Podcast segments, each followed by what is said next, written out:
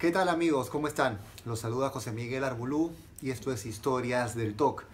Y hoy quiero hablar un poco sobre la ansiedad, sobre esta parte que acompaña tanto al trastorno obsesivo compulsivo. Sabemos que el trastorno obsesivo compulsivo está enmarcado dentro de los trastornos de ansiedad, pero que al momento en que sentimos ansiedad eh, no siempre tenemos claro a qué se debe. Una de las cosas importantes para quienes tenemos TOC es tratar de no rumiar demasiado sobre las causas, sobre los orígenes, sobre todo si te ocurre que tienes trastorno obsesivo puro.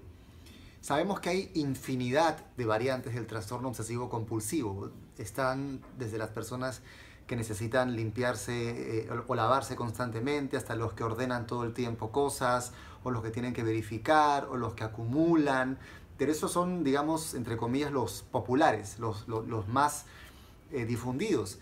Pero hay N, N variantes con N ideas distintas, eh, con somatizaciones distintas, con pensamientos intrusivos distintos, eh, con ideas de todo tipo. Entonces, creo que un punto importante, si vamos a hablar hoy de la ansiedad, es que si has llegado a este video y a este canal, es porque o tienes TOC o intuyes que lo puedes tener. Y, si has visto ya el video de mi historia, sabes que durante 18 años a mí simplemente me diagnosticaron con trastorno de ansiedad. Es decir, bueno, tenía ataques de pánico, pero no me daban un diagnóstico más específico que es que realmente era trastorno obsesivo compulsivo. Y, creo que una pregunta importante que, debes hacerte es, ¿qué es lo que tú sientes que te gatilla la ansiedad? Eh, ¿Es pánico a pensar que te vas a morir porque te late el corazón rápido, pánico porque sientes opresión en el pecho. Eso sí, muy probablemente es, entre comillas, simplemente un ataque de pánico o trastorno de ansiedad clásico, ¿no? Trastorno de pánico. Pero si lo que te está gatillando la ansiedad constantemente y el pánico son ideas, pensamientos intrusivos, imágenes de corte violento, de corte sexual, que obviamente no puedes controlar y que sabes también que no vas a, no vas a cumplir ni realizar, pero, pero que te, te, atemorizan y te asustan, pues es muy probable que lo que te esté ocurriendo sea eh, trastorno obsesivo compulsivo y en ese caso debes ir a un especialista. Yo no soy un especialista, soy simplemente una persona que también eh, pasa, tiene TOC. Entonces quería hacer esta aclaración primero porque eh, es importante que puedas empezar a encontrar dentro de ti qué es lo que está gatillando ese miedo o esa ansiedad. Si es la sintomatología clásica de, los sufrientes de los ataques de pánico o si son pensamientos intrusivos, sensaciones, fijaciones de cierto tipo, eh, imágenes sobre las que no tienes control y que te producen obviamente temor y ansiedad. Pero hablando de la ansiedad, quiero compartirte un poco lo que he estado leyendo en este libro que está fantástico. Este libro, un libro en inglés que se llama Rewire Your Anxious Brain, eh, Recablea tu cerebro ansioso, de Catherine Pittman y Elizabeth Carl. Lo compré en Amazon. Es un libro que habla eh, a través de, la, de cómo usar la neurociencia del miedo para eh, eliminar la ansiedad, el pánico y, la, y las preocupaciones. Y tiene que ver con que en realidad eh, la ansiedad se produce esencialmente en dos partes de nuestro cerebro. Una es el neocórtex, que es nuestra parte mucho más avanzada, la parte que nos hace ser racionales, tener ideas, eh, em, conceptos, etc.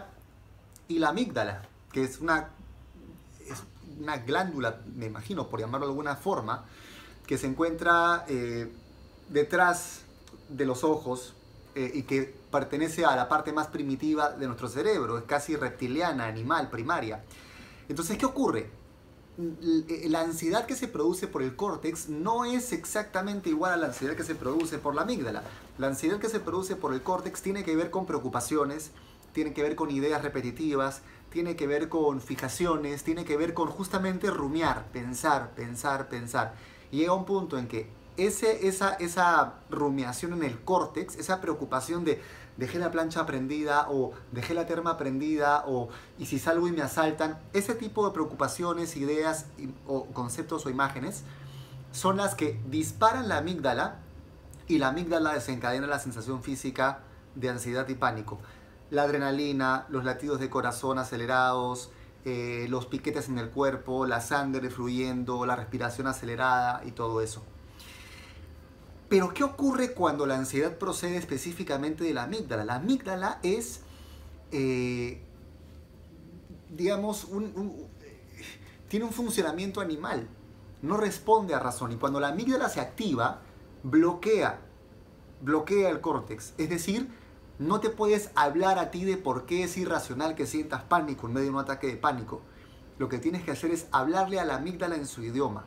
Y según este libro, la amígdala entiende cosas del cuerpo, estados, es decir, respiración profunda, ejercicio, moverse, relajación muscular, tensar y soltar. Puedes investigar un poco en internet sobre la relajación muscular progresiva de Jacobson. Se llama así relajación progresiva de Jacobson, que es una técnica que te enseña a relajar parte por parte los músculos. Entonces, la amígdala es la encargada de, la encargada de producir la respuesta en ti eh, de, de ese animal que o va a pelear, o va a huir, o se va a paralizar. Y la única forma en que la amígdala se puede reprogramar y aprender es mediante la experiencia. Es decir, si el pánico que te está produciendo la amígdala en ese momento te quiere hacer evadir, lo peor que puedes hacer es evadir, porque lo que vas a hacer es reforzar en la amígdala que sí debes huir. Y lo que tiene que entender la amígdala como buen animal que es, es que no hay razón para huir. ¿De acuerdo? Entonces tienes que empezar a exponerte, hacer ejercicio, respirar profundo, trabajar desde el cuerpo. Ahora, es importante esto ¿Por qué? Porque en medio de un ataque de pánico, en medio de un, momento intenso de ansiedad, el hablarte es acudir al córtex, pero no es trabajar sobre, la, sobre, sobre digamos, la, la amígdala, que es quien finalmente desencadena el, el pánico a ese nivel intenso. Eh, en cambio, cuando tu ansiedad procede del córtex, sí tiene sentido que racionalices un poquito más y que te hables y que digas, oye, no va a pasar nada, ¿no? Pero ¿qué ocurre? Quienes tenemos TOC, eh, la parte de las imágenes y de las ideas y de la rumiación procede del córtex. Procede del córtex y termina invadiendo la amígdala.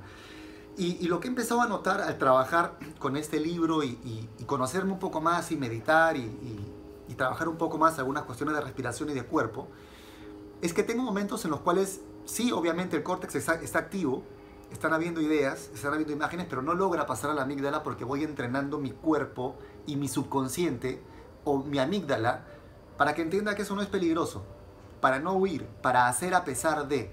Y hay un mantra que a mí me encanta, una frase que vengo repitiendo que me encanta y que me sirve mucho y es yo amo mi cuerpo, mi mente y mi corazón. Mis valores son lo más importante y actúo a pesar del miedo. Te repito, yo amo mi, yo amo mi cuerpo, mi mente y mi corazón mis valores son lo más importante, yo actúo a pesar del miedo.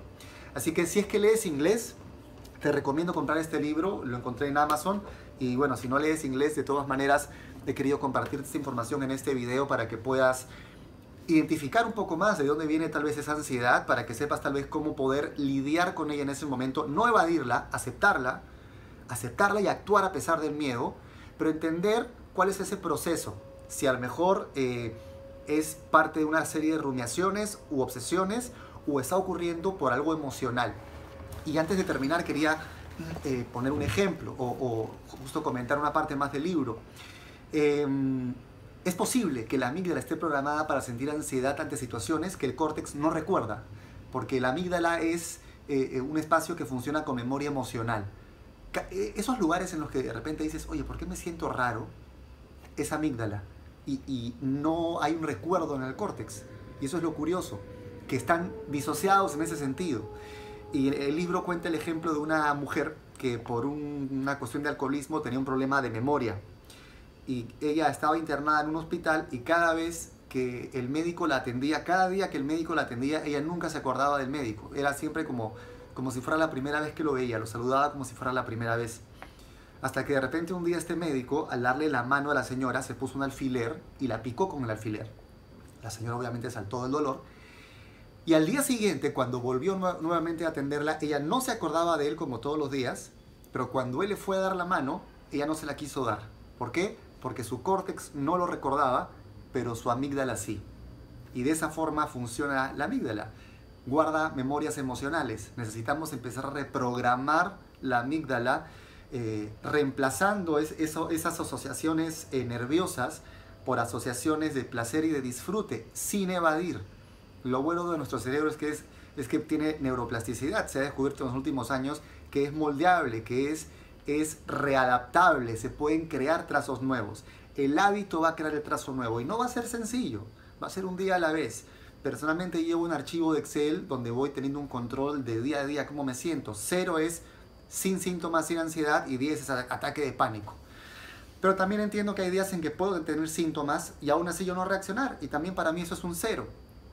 Ayer sentí un poquito de malestar, un poquito de ansiedad, fue un 1, eh, pero no se compara a lo que era antes. Entonces este tipo de información amigos nos da mucho, mucho poder. La aplicación de la información nos da mucho poder. ¿Sí? Así que bueno, de corazón espero que esta información te pueda servir. Compártela con la gente que conozcas, que tenga TOC, por favor, o gente que tenga trastorno de ansiedad. Ayúdame a difundir este canal, ayúdame a difundir esta información, porque hay mucha gente que sufre en silencio y necesita información en nuestro idioma, información de pares, de gente como tú o como yo, que tenemos esto, que sentimos esto y, y que nos necesitamos apoyar mutuamente. Te mando un fuerte abrazo desde Lima, Perú. Te quiero mucho y gracias por estar aquí. Chao.